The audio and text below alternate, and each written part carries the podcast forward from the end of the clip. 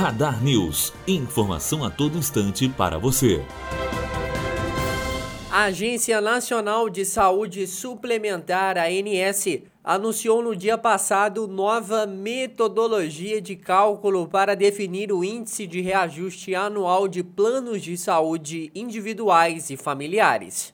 O novo índice de reajustes dos planos individuais se baseia na variação das despesas médicas das operadoras nos planos individuais e na inflação geral da economia, refletindo, segundo a ANS, a realidade do segmento. A proposta foi aprovada pela diretoria colegiada do órgão na última terça-feira e publicada ontem no Diário Oficial da União. A nova metodologia de cálculo passa a vigorar a partir do ano que vem, sendo que o reajuste anual só pode ser aplicado pelas operadoras a partir da data de aniversário de cada contrato.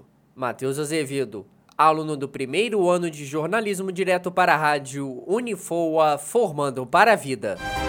Radar News. Informação a todo instante para você.